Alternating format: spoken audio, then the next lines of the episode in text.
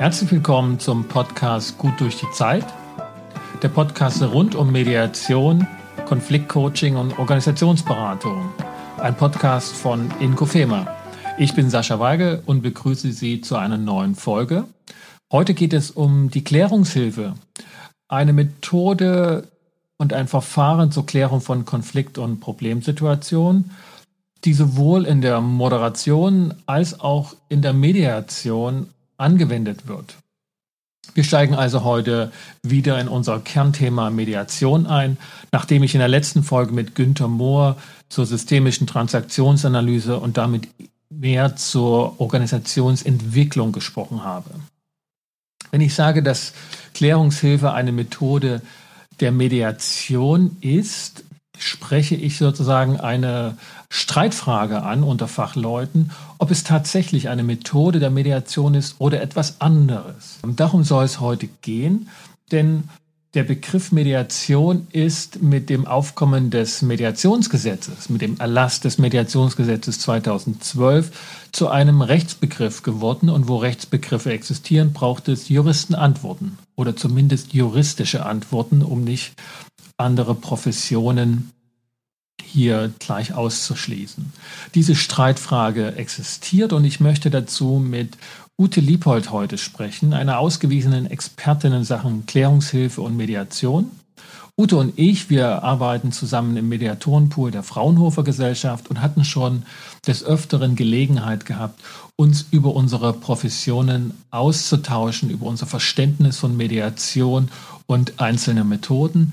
Leider kam es aber noch nie dazu, dass wir auch real miteinander gearbeitet haben in einer Mediation. Das wird sich vielleicht nochmal ändern. Zunächst aber erstmal herzlich willkommen, Ute Liebold.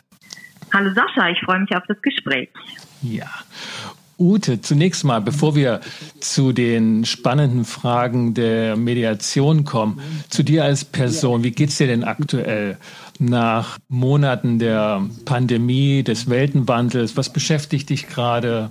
Ja, die Pandemie hat mich tatsächlich auch vor allen Dingen beruflich sehr, sehr erwischt. Äh, ich hatte eine gut, ein gutes erstes Quartal bis zu Corona und dem Shutdown und auf einmal waren die Aufträge tatsächlich abgeschnitten. Das heißt, die laufenden Prozesse wurden unterbrochen und neue Aufträge oder Anfragen kamen bis in den August hinein keine. Und das hat wow. mir ja erstmal ganz schön zu schaffen gemacht. Wow, mehrere Monate.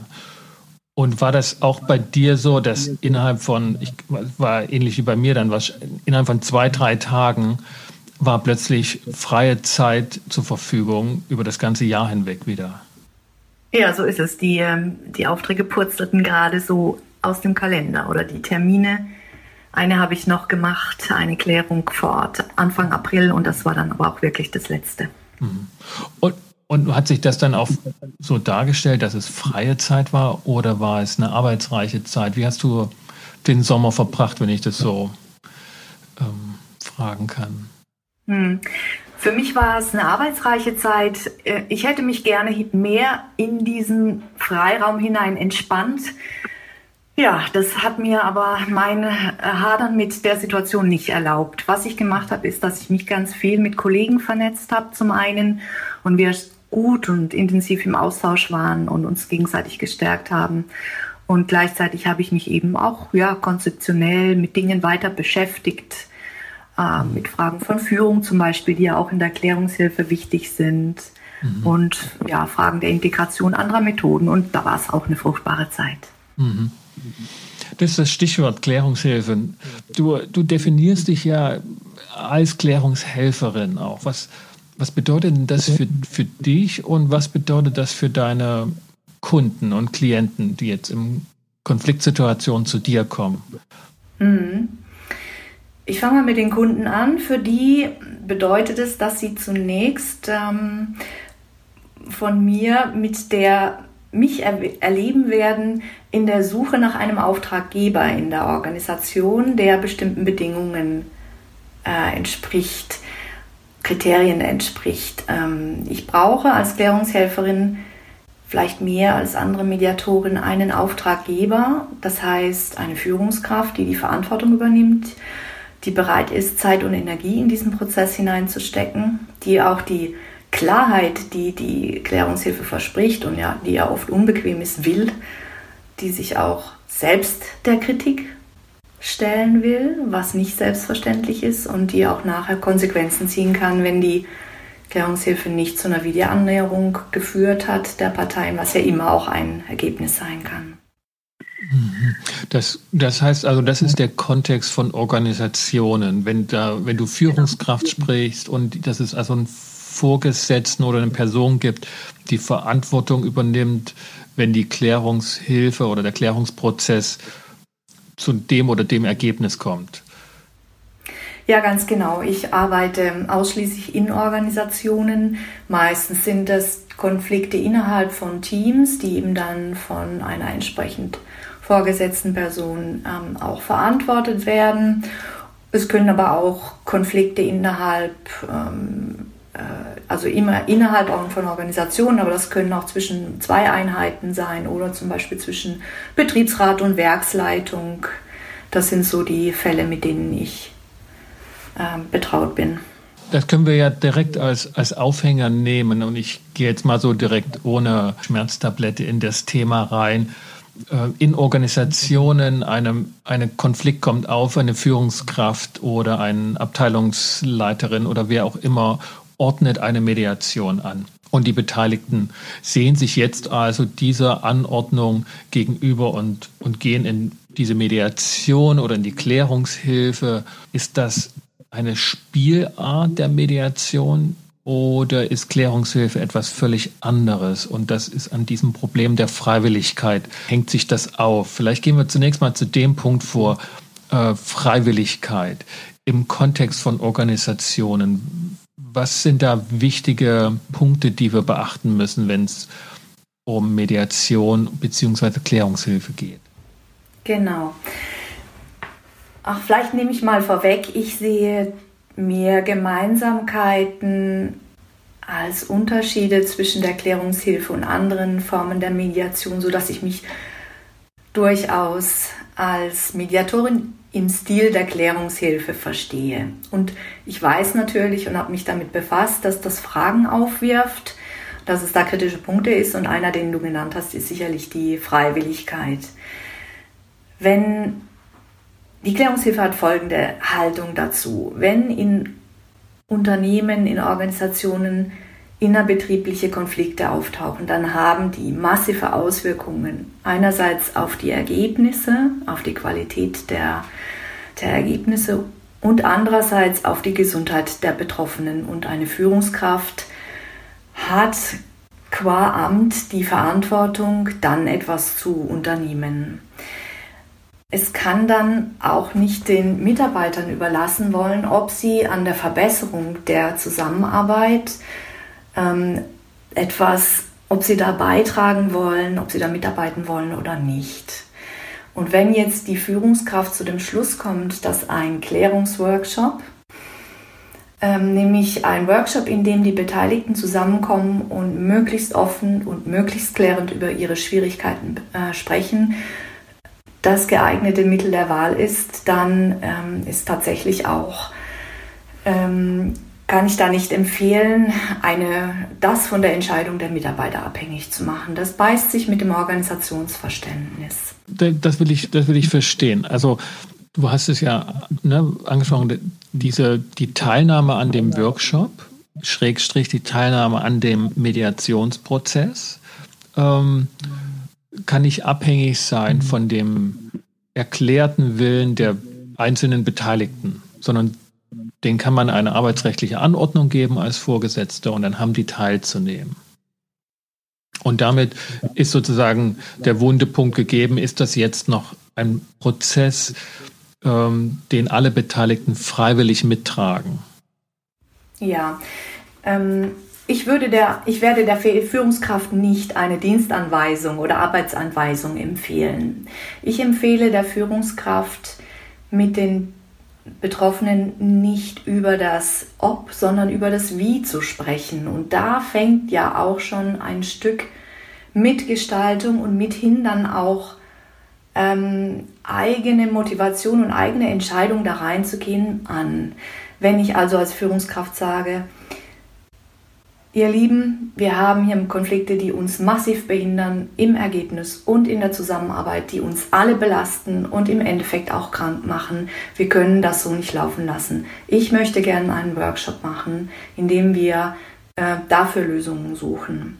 Ähm, was braucht ihr, um diesen Workshop gut mitmachen zu können? Was braucht ihr von mir? Was braucht ihr von einer externen Moderatorin? Was braucht ihr vom Verfahren? Bitte arbeitet mit daran, dass es so gestaltet wird, dass wir uns alle darin wiederfinden können. Das wäre sozusagen die Art und Weise, wie ich der Führungskraft die Kommunikation empfehle. Okay, ne? und das ist sozusagen auch ähm, die Idee im praktischen Prozess, also im praktischen Beratungs- und, und Klärungsprozess, auch in der, in der Vorbereitung einer Mediation. Ich, ich stelle es mal noch nebeneinander. Ne? Wir, wir gucken ja, ob das zusammenpasst und sagen kann, das ist ein Stil von Mediation. Aber dass dieser Prozess dazu führen kann, dass alle Beteiligten sagen können, ja, ich mache jetzt aus freien Stücken mit. Ich habe mich überzeugen lassen, ich habe mich selbst überzeugt, ich habe meine Gestaltungskraft gemerkt und bin jetzt dabei. Dann würde das auch unter der juristischen Brille in dem Moment gesehen werden als freiwilliger Prozess. Angenommen, wir können tun, was wir wollen als Klärungshelfer, als Mediatoren oder auch als Führungskräfte. Es gibt jemanden, der sagt, ich will das nicht. Ich will mhm. nicht daran mitmachen, unter keinen Bedingungen. Und das ist mhm. eine, eine eigenständige, ne, eigenverantwortliche Erklärung des Beteiligten. Und derjenige nimmt dann teil, weil, er, weil er genau weiß, wenn ich nicht teilnehme, werde ich gekündigt oder trage andere arbeitsrechtliche Nachteile, die ich nicht möchte. So. In dem Moment behaupten, also eine Meinung, ne, das ist dann nicht mehr freiwillig mhm. ähm, und damit keine Mediation. Und wenn ich das richtig verstanden habe in der Literatur, in der Klärungshilfe-Literatur, äh, und das ist vielleicht das, was du vor uns gemeint hast in deiner Einleitung. Du brauchst jemanden, der da die Verantwortung übernimmt, der da sagt, ähm, du gehst dahin. Und du kannst auch schweigen, aber bei dem Klärungshilfeprozess bist du dabei. Mhm. Genau, das ist noch ein weiterer wichtiger Punkt, wenn die Menschen dann da sitzen. Und ich weiß, dass in diesen Workshops niemand nur mit positiven Erwartungen oder guten Gefühlen da ist. Dann wird es immer eine sehr ausführliche Anfangsrunde geben, in der ich versuche, noch einmal zu verhandeln oder zu, na, verhandeln vielleicht nicht, aber herauszufinden, was alle, die da sind, brauchen, um um gut starten zu können. Und da kann natürlich jeder frei entscheiden, ich nehme meinen Stuhl und rücke hier ein bisschen zurück und ich werde vielleicht zunächst einmal mich hier nicht einbringen. Und das ist natürlich auch eine Entscheidung, die wir als Klärungshelfer vollkommen respektieren. Das ist ein Teil der Autonomie der, der Parteien. Und dann möchte ich gerne noch eingehen auf das, was du gesagt hast. Wenn tatsächlich im Vorfeld jemand sagt, ich werde unter keinen Umständen ähm, an diesem Verfahren teilnehmen, ich möchte das nicht, dann würde ich tatsächlich auch der Führungskraft nicht empfehlen, sie zu zwingen. Also wenn das denn möglich wäre, es kann sich jemand letztlich ja auch immer krank melden. Weil das im Grunde so schlechte Startvoraussetzungen wären, ähm, dass es tatsächlich ähm, dann besser vielleicht einen anderen Weg gibt, also andere Entscheidungen zu treffen, als es zu erzwingen. Mhm.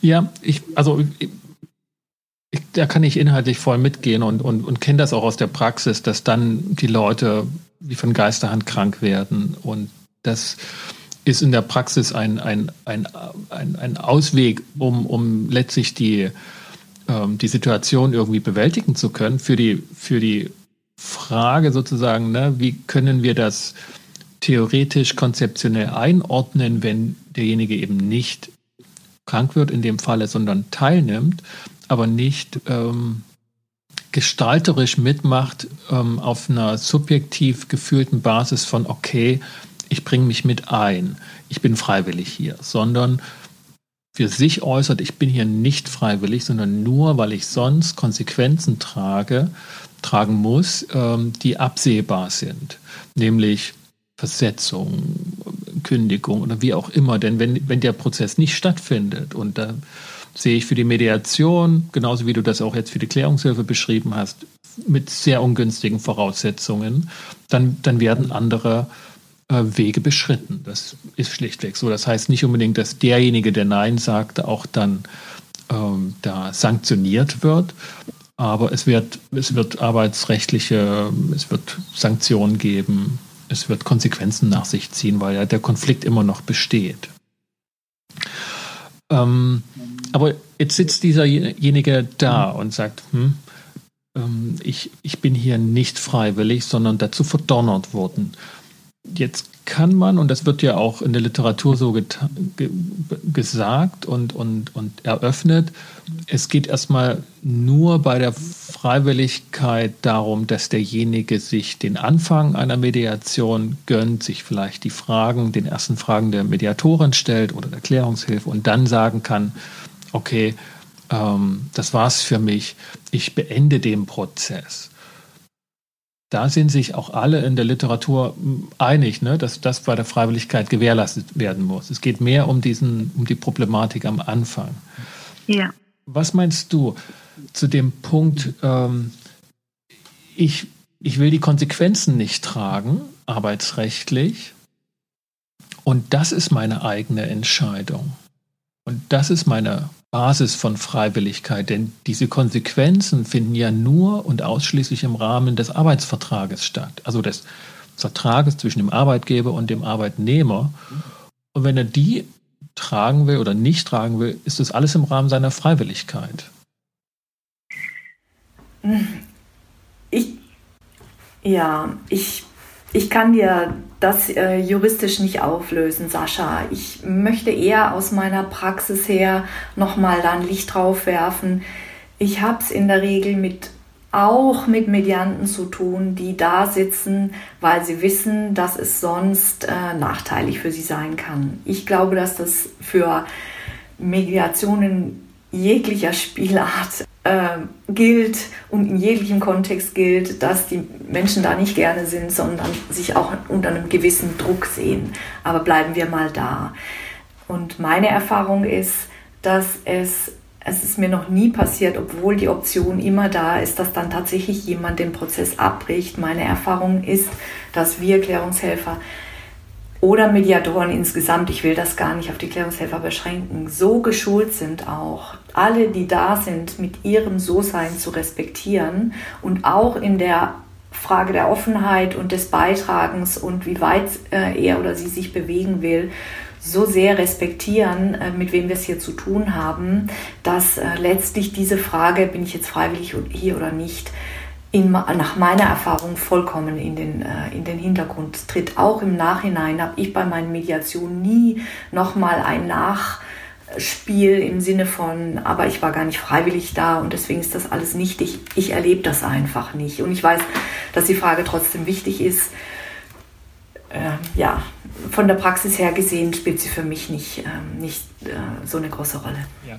Und, und ich glaube, das ist, das ist ja auch der wichtige Punkt und, und auch sozusagen zum Verständnis auch von Klärungshilfe und Mediation. Ich äh, tendiere da durchaus auch unter juristischen Gesichtspunkten dazu, dass das ein, ein Stil von Mediation ist.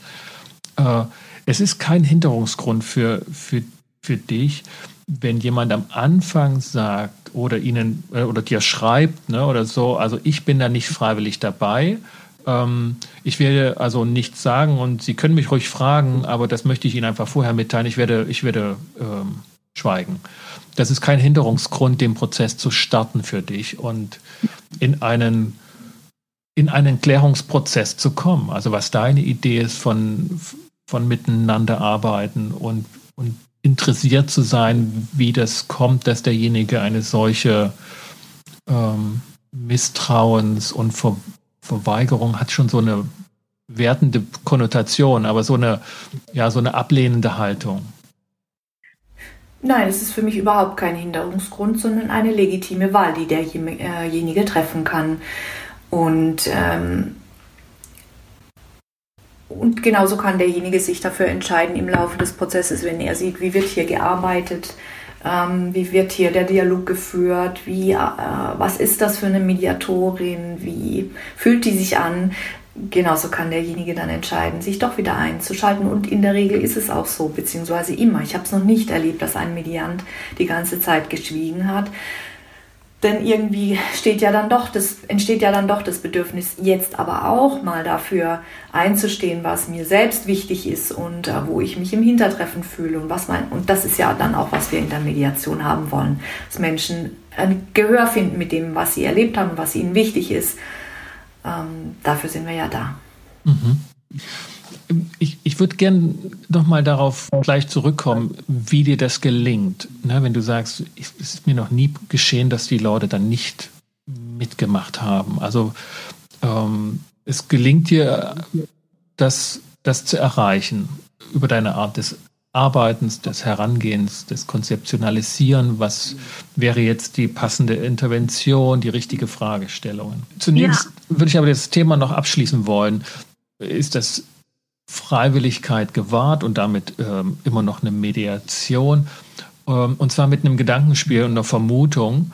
Ähm, und da würde mich deine Einschätzung interessieren, wenn wir jetzt wirklich sagen würden, ganz puritanisch, Mediation findet nur statt, wenn die Beteiligten alles sagen zu Beginn einer Mediation, also ich freue mich drauf hier oder es ist nicht leicht für mich, aber ich will das hier klären, ich bin jetzt bereit, diesen Prozess Klärungshilfe, Mediation, ist mir egal, wie das heißt, ich will das durchführen. Ähm, dass das sozusagen die, die Grundbedingung ist des, des Beginnens ähm, und, und dass nur das in dem Fall eine Mediation ist. Was würdest du meinen, würde passieren dann, wenn, wenn tatsächlich jemand ne, oder wenn die Beteiligten sagen, ich, ähm, ich bin nicht freiwillig da, die Mediation kann nicht beginnen. Oder aber ich mache jetzt gute Miene zum bösen Spiel. Das ist ja im Grunde genommen der Worst Case, dass die Beteiligten so tun, als dass sie hier freiwillig mitmachen, weil sie eben nicht den Stempel abbekommen wollen. Ähm, ich bin der, der diesen Prozess verhindert hat. Äh, dass jeder darauf achtet, dass er nicht so einen, ich sag mal, so einen sozialen Fehler begeht, so einen sozialen Fettnäpfchen eintritt. Kurz gesagt, wenn diese Freiwilligkeit so, so, so strikt gehandhabt wird, dass dann die Mediation de facto tot wäre und überhaupt nicht mehr angewendet werden könnte. Ja, also wenn man das eben sehr strikt auslegte, dann würden vermutlich nicht mehr viele Mediationen in betrieblich, äh, innerbetrieblich stattfinden können und das fände ich einfach schade. Dann müsste man tatsächlich vielleicht noch einen sehr viel längeren Vorprozess machen. Ähm, das würde wiederum, um tatsächlich jeden für, auch zu gewinnen, das würde wiederum die Kosten sehr in die Höhe treiben. Bin ich nicht sicher, ob das in den äh, Organisationen realisierbar wäre. Ähm, ja, ja, und, und, es, und es, es trägt den Konflikt und damit auch den, das, das Machtspiel, das häufig abläuft, trägt es einfach mit in das Verfahren hinein. Also das wäre so auch meine These, dass wenn die Freiwilligkeit nicht sozusagen eingepflegt wird in den Arbeitsvertrag, ne? jeder geht freiwillig auf Arbeit, immer. Ne? Ja. Und auch wenn er eine Anordnung des Vorgesetzten oder der Vorgesetzten erfüllt mit Missmut und mit schlechter Laune und er hätte und der Idee, er könnte eigentlich was Besseres jetzt machen, bleibt es trotzdem auf, auf der Basis seiner Freiwilligkeit. Ne? Wie er äh, bereit ist, Ja oder Nein zu sagen. Und in dem Kontext findet im Grunde genommen alles freiwillig statt im Rahmen eines Arbeitsverhältnisses. Ja, eben das ist diese Grundentscheidung. Ich habe diesen Arbeitsplatz angetragen, diesen Arbeits angetreten, diesen Arbeitsvertrag unterschrieben. Damit habe ich mich bestimmten Anforderungen und zu Stellen, die hier an mich gestellt werden und die liegen eben auch in der Zusammenarbeit mit anderen Personen und insofern habe ich dazu auch beizutragen ähm, und ich kann letztlich auch freiwillig entscheiden, ähm, will ich mich diesem Arbeitsverhältnis weiter ähm, unterwerfen, ist vielleicht nicht der gute Ausdruck, will ich weiter hier arbeiten oder nicht. Da ist natürlich immer eine, eine Freiwilligkeit und eine Wahlmöglichkeit. Genau, und, und ich hatte letztens eine, einen Klienten gehabt, der hat in seinem Arbeitsvertrag genau so eine Klausel dann auch ausdrücklich reingeschrieben bekommen, wenn man das so sagen würde, mit unterschrieben, ne, im Falle von Konflikten. Ähm, mhm. Wird sich sozusagen mit verpflichtet, ähm, kooperative Klärungsprozesse, ähm, ja, ich weiß nicht mehr genau, wie es formuliert war, es, also mit zu unterstützen und zu, äh, zu ermöglichen. Also das heißt, Termine müssen gemacht werden, bereit erklären, dass man auch in workshopartiger Form Konflikte bearbeitet, mhm. auch das Externe akzeptiert werden. Also da war in der Klausel schon alles äh, so mit äh, angeboten und das unterschrieben im Arbeitsvertrag ist sozusagen ja eine auch juristisch akzeptable Form der Freiwilligkeit. Wir können uns ähm, zum Zeitpunkt X für etwas verpflichten, was dann im Zeitpunkt Y vielleicht nicht mehr ganz gerne durchgeführt wird, aber auf Basis von Freiwilligkeit. Mhm. Also das, das fand ich eine interessante Lösung noch, das so ja, zum Abschluss. Ein eleganter Weg, ja. Ja, und das, das ist im Grunde auch eine Empfehlung wirklich an, an Arbeitgeber und Arbeitnehmer darauf zu achten. Aber jetzt nochmal zur Praxis zurück, Ute. Du hast, mhm. du hast es ges, ges, geschildert und das habe ich so noch nie gehört von anderen. Es ist mir noch nie passiert, dass jemand dann den Prozess abgebrochen hat. Es hat, ist dir irgendwie gelungen, dort ähm, Motivation anzuregen und, und Gestaltungskraft ja, zu gewähren. Ne? Wie, wie gelingt dir das? Mhm. Mm, ich möchte da differenzieren. Es äh, gibt ja zum einen ähm, einen Vorprozess zu dem eigentlichen Workshop und da passiert schon viel. Und dann gibt es zum anderen eben den Workshop selbst. Lass mich auf beides eingehen. Ähm, ich habe ja vorhin von der Bedeutung der Führungskraft gesprochen. Das ist, glaube ich, ein besonderes Kennzeichen der Klärungshilfe, dass sie so große Wert, großen Wert darauf legt, dass es ähm, diese verantwortliche Führungskraft gibt, äh, mit den Qualitäten, die ich schon genannt habe. Und ähm, ich berate diese Führungskraft im Vorfeld, ähm, wie sie auch ähm, die Kommunikation gestaltet. Manchmal bin ich sogar dabei. Das heißt, wir ähm, das heißt, die Mitarbeiter werden da nicht ähm, von heute auf morgen äh, in irgendwas reingestoßen, sondern sie werden, wenn die Führungskraft das gut macht, von mir beraten, gut macht, ähm, dahin geführt, informiert, einbezogen, gefragt, was sie brauchen, so wie ich es vorhin schon sagte. Und ähm, das heißt, sie kommen schon ein Stück mehr, wenn das alles gut läuft, mit einer auch positiven Erwartungen und mit, einer, mit etwas mehr Sicherheit, als ähm, wenn dieser Vorprozess so sorgfältig nicht angelegt wäre. Und das andere ist dann eben der Workshop selbst. Mm, ähm, das ist dann da der Hauptprozess. Also das, was bisher war, ist der Vorprozess, wie du sagst, mit der Führungskraft ja. und jetzt im, im beginnenden Workshop, wie, wie du sagst. Ja. Genau, vielleicht kann ich noch kurz weil du diese zwei verschiedenen Rollen ansprichst, dazu was sagen. Ähm, ich habe tatsächlich zwei Prozesse in, als Klärungshelferin in Organisationen. Das eine ist die Begleitung der Führungskraft vom Moment des, des ersten Kontaktes über die Anbahnung des eigentlichen Workshops und dann auch noch weitergehend im Nachgang, nämlich dass ich mit der Führungskraft dann nochmal bespreche, was ist da jetzt deutlich geworden? Was bedeutet das für das Führungshandeln? Was muss jetzt anknüpfend und weiterführend getan werden? Also das ist ein durchlaufender Führungsberatungsprozess und da innerhalb dieses Prozesses findet der Workshop statt, in aller Regel, manchmal auch nicht, aber in aller Regel findet ein Workshop mit den Beteiligten statt. Und da bin ich dann Moderatorin. Das sind also zwei verschiedene Rollen und die wirft auch manchmal Fragen auf. Ähm, jedenfalls ist das mein Verständnis, Führungskräfteberatung und dann Moderatorin im Workshop, diese beiden Rollen zu haben. Okay, und wenn die Führungskraft Teil des Konfliktes oder Teil der Konfliktdynamik, mhm. spielt das ein, eine Rolle? Ist das ein Problem für dich dann in dem Rahmen des Prozesses?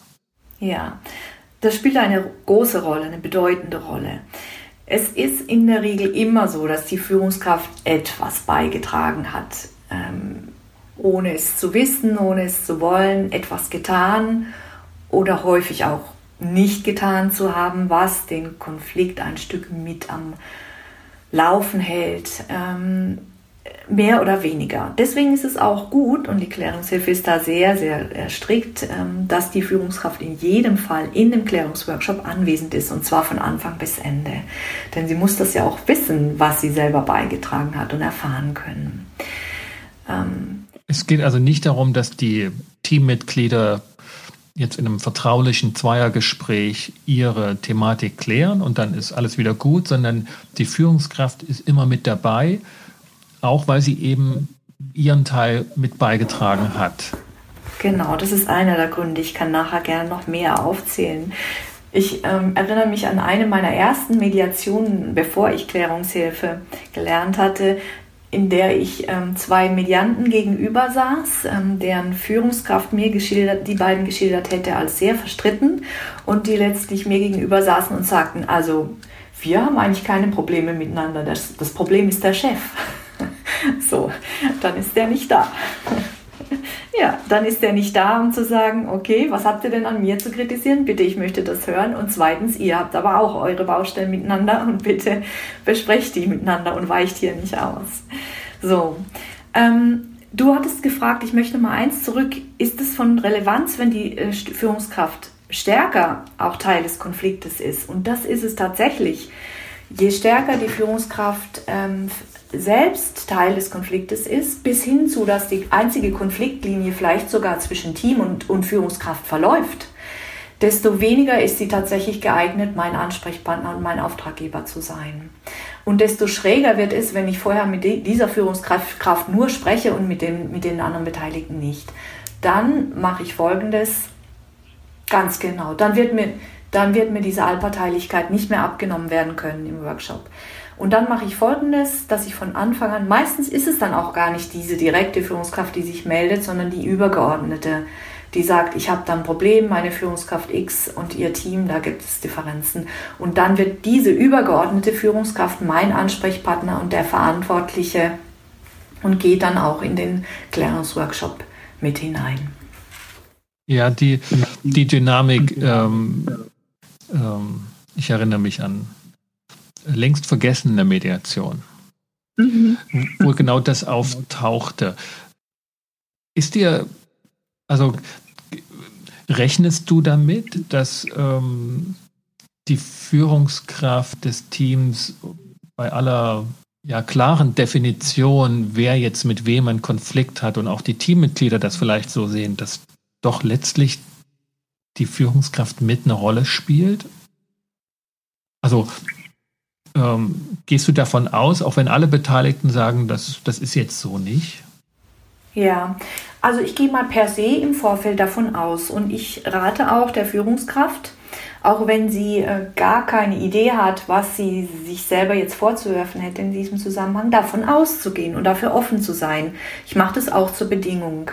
Ich mache zur Bedingung für eine Zusammenarbeit mit dieser Führungskraft, dass sie bereit ist, sich selbst der Kritik zu stellen und auch mein Feedback anzunehmen. Ähm, was auch, also in der Regel ist es kein Problem, mein Feedback anzunehmen, weil die Führungskräfte dankbar sind, äh, offenes Feedback selten ist in der Führungsposition. Was nicht ganz so selbstverständlich ist, ist, sich dann vor die Leute zu stellen und zu sagen, liebes Team, wenn es etwas mit mir zusammen zu tun haben sollte, dann möchte ich es genau in diesem Rahmen äh, auch von euch hören. Aber das finde ich äh, super wichtig, auch als Vorbild für die Teammitglieder, die, von denen ja das Gleiche verlangt wird, nämlich sich der Kritik zu stellen. Und das ist für mich, das ist eben ein Teil der, des Vorprozesses, auch mit der Führungskraft, sie auf diesen Teil der Rolle äh, auch gut einzustellen und zu schauen, was sie braucht. Mhm. Ute, vielleicht zum Abschluss noch eine Frage. Was müssen wir und was müssen die Zuhörer wissen von Klärungshilfe, was wir jetzt noch nicht angesprochen haben? Also gibt es etwas, was mhm. essentiell ist? Ja, ja, da gibt es noch ähm, zwei, drei Dinge, die ich nennen möchte. Ähm, was ich bin ja zur Klärungshilfe gekommen, weil ich in meiner Praxis auch auf Hürden gestoßen bin, Ich habe eben gerade dieses kleine Beispiel angeführt mit den zwei Medianten. Und die Klärungshilfe hat mir doch die, ähm, an verschiedenen Stellen Antworten gegeben auf die Fragen, die ich aus der Praxis hatte. Eins, was äh, mich sehr auch entlastet hat als Mediatorin, äh, ist das Leistungsversprechen, das ein Stück kleiner und vielleicht dadurch auch realistischer ist. Systeme sind hochkomplex, Organisationen sind hochkomplex, menschlich und auch ähm, äh, organisatorisch. Ähm, es es, ist, es liegt die Lösung nicht offen da. Und was die Klärungshilfe eben verspricht, ist auch gar nicht, du kommst mit einer Lösung, äh, die alles umfasst, hinten raus. Und auch nicht, du kommst mit einer Harmonie oder einem Verständnis hinter, hinten raus, sondern du kommst mit einer Zunahme von Klarheit hinten raus über das Wie und Warum, auch was du als Führungskraft dazu beigetragen hast und wie dick und oder wie dünn das Eis ist ähm, und ob es noch kooperativ gehen wird oder ob du andere Maßnahmen treffen müsst, musst. Und dieses Leistungsversprechen, es wird nur, vielleicht idealerweise auch eine Verständigung geben, das passiert natürlich auch, aber es wird in jedem Fall eine Zunahme von Klarheit geben, ist zentral für die Klärungshilfe. Dann eben Ergebnisoffenheit ja. ist da und auch es geht nicht um Zusammenhalten der Beteiligten, sondern ihr könnt, ihr jetzt in Anführungsstrichen, könnt gut damit gehen, wenn die Beteiligten sich dann differenzieren und sagen, wir gehen jeder unseren eigenen Weg. Genau. Also es geht schon, ähm, es geht nicht um Zusammenkommen um jeden Preis. Das ist es, glaube ich. Es gibt diese Offenheit dafür, dass es nicht mehr geht. Klärungshilfe ist schon ein Verfahren, das dann geeignet ist, wenn die Teamkonstellation, wenn geprüft werden soll, ob sie wieder funktionieren kann. Also es ist schon ein Verfahren, das auch die Beziehungsebene äh, verbessern will. Aber sie verspricht das nicht. Und sie geht da auch nicht in jedem Preis drauf zu, sondern sie hat eben dieses, ähm, dieses, diese klare Aussage, es kann sein, dass das nicht möglich ist, weil die, der Konflikt schon zu lange eskaliert ist, die Emotionen zu heftig sind. Und bitte habt dann Alternativen auch, ähm, äh, weil dann zu sagen, okay, jetzt machen wir weiter wie vorher, natürlich nicht möglich ist. Genau, also das ist auch noch ein zentraler Punkt der Erklärungshilfe. Genau. Es, äh, sie wird, sie ist, hat dann ihre Stärken, wenn es schon eine ziemliche Eskalation gibt, eine Heftigkeit von Emotionen in der Konfliktgeschichte und noch ausgelotet werden soll, bringt man diese Leute wieder zu einer effektiven und weitgehend spannungsfreien Zusammenarbeit zu, ähm, äh, zusammen. Ich würde das nicht raten, Erklärungshilfe zu machen, wenn es im Grunde um eine Sachlösung geht ähm, und die Beziehungen ähm, nachrangig oder gar nicht wichtig sind, weil man sich danach aus dem Weg gehen kann. Dann ist es die Mühe nicht wert, denn Klärungshilfe, ein weiteres Spezifikum, schaut ja mit, mit allen Beteiligten zurück in die Vergangenheit, schaut auf die Ereignisse, die dort ähm, eskalierend gewirkt haben, die Verletzungen, Ärger und alles ausgelöst haben, mit der, mit der Idee, dass wenn das gewürdigt und gesehen werden kann, das auch verrauchen und abziehen kann und der Blick wieder frei werden kann nach vorne. Und das ist richtig anstrengend, ist wirklich eine Zumutung für alle Beteiligten auch, auch für die äh, Mediatorin oder die Moderatorin. Und ähm, das lohnt sich wirklich nur, wenn man noch eine Chance sieht, diese Beziehungen wieder auf eine gute, auf gute Füße, Füße zu stellen und weiter miteinander zu arbeiten. Ja, das finde ich klar und hilfreich auch zu betonen, dass wirklich nur für bedeutsame Konflikte, also wenn was dran hängt. Das ist kein, kein Allerwelts-Tool, das für jede Missstimmung genutzt werden muss und kann, sondern nur, wenn, wenn den Parteien wirklich was dran liegt, was, wie sagtest du, eine Zumutung ist. Ich finde das eine schöne Formulierung, die ich für Mediation genauso übernehmen mhm. würde. Das ist eine Zumutung, es ist ähm, eine aberwitzige Anforderung, die Mediatoren stellen, dass die Leute sich zusammensetzen sollen, mit denen sie gerade gar nicht so richtig können mhm. und, und dadurch Klärung möglich ist. Also das sind auf jeden Fall viele Gemeinsamkeiten und große gemeinsame Spielfelder zwischen diesen beiden Methoden, beziehungsweise die Tendenz, dass das eine Spielart von Mediation ist oder eine Methoden, ein, ein, ein Verfahren, das sich als Mediation darstellt. Wir werden es jetzt hier juristisch auch, wie du sagst, nicht, nicht endgültig klären können. Dazu fehlt uns schlichtweg ähm, die Kompetenz als ähm, juristisches Entscheidungsgremium, sondern ähm, es war hochinteressant zu erfahren, wie du praktisch damit umgehst, mit den Situationen. Und sehr ermutigend fand ich, dass ähm, die Beteiligten sich dann doch darauf einlassen, wenn sie erstmal mit dir ins Gespräch kommen. Vielen Dank, ja. Ute Liebhold, für das Gespräch und die Einblicke in deine Arbeit und in deine Situation als Mediatorin und Klärungshelferin. Vielen Dank für dein Interesse, Sascha. Viel Glück, bis bald. Du auch, mach's ja. gut. Wir bleiben in Kontakt. So machen wir es. Tschüss. Ciao, Sascha.